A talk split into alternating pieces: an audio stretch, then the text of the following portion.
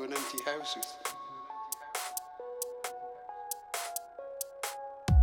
You know, and it's loneliness again.